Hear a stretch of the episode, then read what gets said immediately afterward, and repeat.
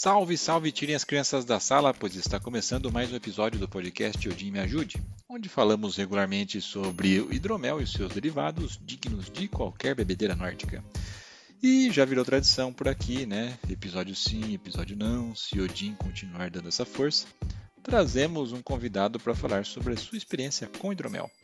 Dessa vez, né, temos do outro lado do microfone Paulo Camilo, entendedor e bebedor de hidromel e acadêmico nas horas vagas, ou seria o contrário. Enfim, vamos lá.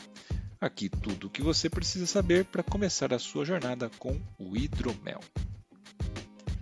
Paulo, primeiramente obrigado pelo seu tempo e disposição. E conta pra gente, né, para todos que estão ouvindo, quem é o Paulo Camilo aí na fila do pão? De onde você é? O que, que você faz hoje? Gostos pessoais, enfim. Pode nos contar. Saudações, Fábio. Saudações, ouvintes do Odin Ajude. Primeiramente, agradeço o convite em estar participando do, desse podcast que já acompanho desde o seu início. E é uma grande satisfação estar falando um pouquinho sobre mim e estar participando né, do cenário hidromeleiro no Brasil. Paulo Camilo, na fila do pão. É, sou professor do ensino médio universitário, professor de física Moro atualmente em São José do Rio Preto, no interior de São Paulo, e sou um grande apreciador, né, ou procuro ser um grande apreciador das fermentações, sejam elas alcoólicas ou do pão, né, na qual estou começando a, a brincar. Gosto muito de minha, minha grande paixão é, é hidromel e mas também fermento cerveja, né, um pouco por necessidade e também me aventuro um pouco lá para a área da cidra também. E falando um pouco mais sobre o hidromel, conte pra gente um pouco mais como ele acabou entrando na sua vida.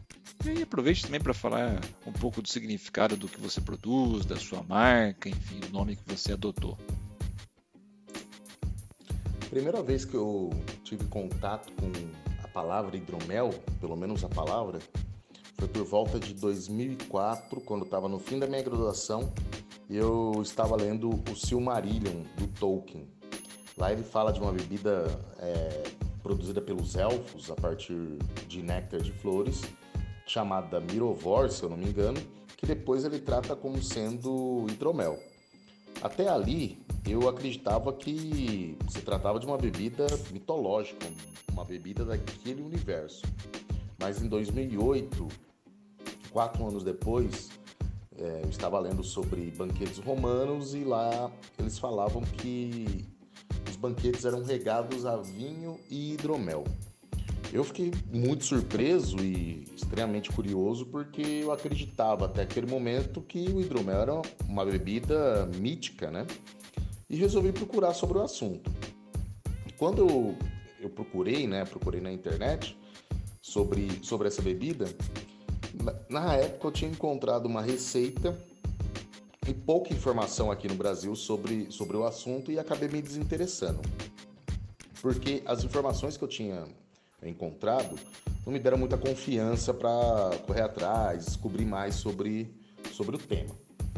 E só a partir de 2014, seis anos depois, que eu estava na casa de um amigo, tinha comentado sobre, tinha contado essa, essa mesma história e ele falou que tinha encontrado muita informação sobre hidromel na internet. Daí eu comecei a correr atrás e descobri fóruns, descobri comunidades, descobri lojas de insumo e tudo isso começou a me, a me empolgar e me incentivar a produzir minha primeira receita, que foi o hidromel tradicional. A partir dali, é, como eu já observava em outros produtores, né, já há mais, que já produziam há mais tempo, uma todos eles né, davam nomes aos seus, aos seus hidromeles, eu comecei a procurar algo que desse uma identidade para o meu. E como muitos né, é, acabaram procurando nas raízes nórdicas, eu estava lendo sobre, sobre a mitologia, sobre a, o surgimento do hidromel, segundo a mitologia nórdica, e eu descobri que é, os habitantes de, de Vanaheim eles tinham, tiveram um papel importante né, na, na, na história, na mitologia da criação dessa bebida, segundo os nórdicos. Então foi a partir daí que comecei a utilizar o, o nome Vanaheim, né? Porque os Vanirs, em impacto com os Aesirs, eles acabaram, deles acabaram derivando aquilo que se tornou o hidromel, se não me engano, né?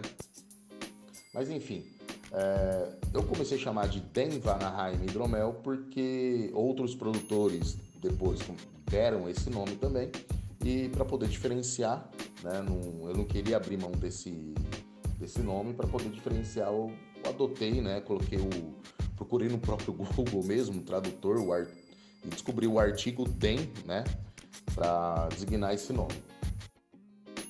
E aproveitando, como que você combina vida acadêmica com produção de hidromel? Eu realmente fiquei curioso.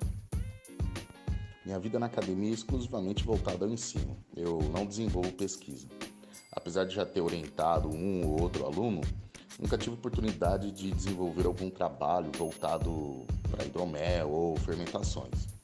Mas sempre tem um projetinho na manga caso apareça algum aluno que se interesse pelo tema. A vantagem de ter um pé na academia é o acesso à literatura científica, que ajuda muito a entender sobre fermentações e algo relacionado. No mais, só aquela correria de aula e muito trabalho que o professor leva para casa, como provas, preparação de aulas, trabalhos para corrigir e por aí vai. Bom, do resto, sempre conseguimos algum tempo, né, para produzir aquele fermentável, fazer algum experimento e continuar estudando e se aprofundando no tema. Além do hidromel, cerveja, o vinho, enfim, também estariam em algum plano futuro a produção de algum deles, né? Você tem planos para produzir algo mais além de bebidas? Eu produzo cerveja tem uns três anos. Tenho muito interesse pelo tema, mas não é uma paixão como o hidromel. Faço mais por necessidade porque consumo mais cerveja do que o néctar. Já o vinho, tenho muita vontade de um dia estar tá produzindo. Mas gostaria de estar tá começando com alguma uva vinífera. Infelizmente aqui no Noroeste Paulista é muito difícil encontrar essa variedade de uva. Sei que há produtores de Cabernet Sauvignon na região, mas como não os conheço, um dia gostaria de, de encontrá-los e estar tá conversando ou tentando adquirir essas uvas. Recentemente venho produzindo cidra. Estou indo para minha quarta, quarta não, minha sexta fermentação, ainda bem experimental. Estou testando as leveduras, tipos de maçã, nada muito aprofundado. Nem estou me baseando em algum estilo. Só por enquanto conhecendo e me familiarizando com os insumos e os processos. Além das bebidas, tenho me aventurado na panificação por fermentação natural. Eu acho espetacular você tá, desenvolver um fermento a partir né, das leveduras que estão no ambiente e tá produzindo um pão é, muito mais saboroso do que um pão branco comum né, do cotidiano. Mas assim como a cidra, por enquanto só desenvol... só estou desenvolvendo fermento e testando alguns ingredientes. Não é fácil, mas o desafio é bom e, e é muito estimulante também. Então conte pra gente quais são as novidades que podem envolver a Den Vanaheim Hidromel. Perdão se eu falei errado, se eu falei certo. Valeu. Para esse ano tentarei repetir algumas receitas que foram bem sucedidas em concursos.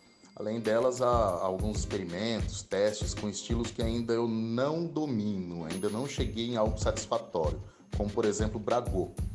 É, tenho tentado algumas, algumas experiências, mas eu estou me aproximando muito mais de uma cerveja com mel do que um hidromel de fato. Né? Até o fim de semestre, quero ministrar um curso básico de produção de hidromel aqui na, aqui na cidade de São José do Rio Preto vejo que há muito interesse pela bebida, mas poucas pessoas se aventuram na produção. Acredito que falte conhecimento específico sobre as técnicas, os processos desse fermentado. A maior referência sobre produção de bebidas alcoólicas é do mundo cervejeiro, mas como todo hidromeleiro sabe, o hidromel se aproxima muito mais é, de um vinho do que de uma cerveja, no que diz respeito às suas técnicas e processos embora tenha mais popularidade no universo cervejeiro do que no universo enológico. Também é uma parceria à vista que resultará em ótimas surpresas para esse ano. E em breve mais novidades nas minhas redes sociais. Paulo, mais uma vez, obrigado pelo seu tempo. Né? Certamente você vai ainda ser convocado para outros papos, porque tem muita coisa muito, bem legal vindo por aí, por discutir ainda durante esse ano. Sucesso em todas as suas frentes de trabalho, divulgação. Fique à vontade para se despedir, né? A casa é sua. Meu caro, agradecido por participar do Odin Me Ajude. É uma grande satisfação falar um pouco sobre o Paulo Camilo Hidromeleiro e suas produções. Estou à disposição para convites futuros, pode contar comigo. Quero aproveitar a oportunidade de divulgar minhas mídias sociais. Tenho uma fanpage no Facebook e outra no Insta. Para quem tiver interesse, procure por Den Vanaheim Hidromel e acompanhe nossas produções. Mais uma vez, muito obrigado, uma ótima semana para você e uma ótima semana para todos os ouvintes. Forte abraço, tchau, tchau. Pois bem, meus amigos, com narração de Fábio Camatari, este foi mais um episódio do podcast Odin Me Ajude. Toda primeira e terceira quinta-feira de cada mês, um episódio estupidamente gelado, esperando para ser degustado por você. Se você gostou desse episódio, continue conosco. Vamos apresentar informações, receitas, papo de boteco ou até de taverna e afins sobre o universo do hidromel. Apresente esse episódio para cinco amigos e nos ajude a espalhar ainda mais informação pelos nove mundos. Estamos em todas as plataformas de podcast, como Spotify, por exemplo. Aproveite também para se conectar às nossas redes sociais e ficar atento a lançamentos e promoções. Este podcast é um oferecimento da Hidromelaria Old Pony. Acesse aí oldpony. Conheça o nosso site, a nossa loja online, claro, se você for maior de 18 anos. E que Odin nos ajude.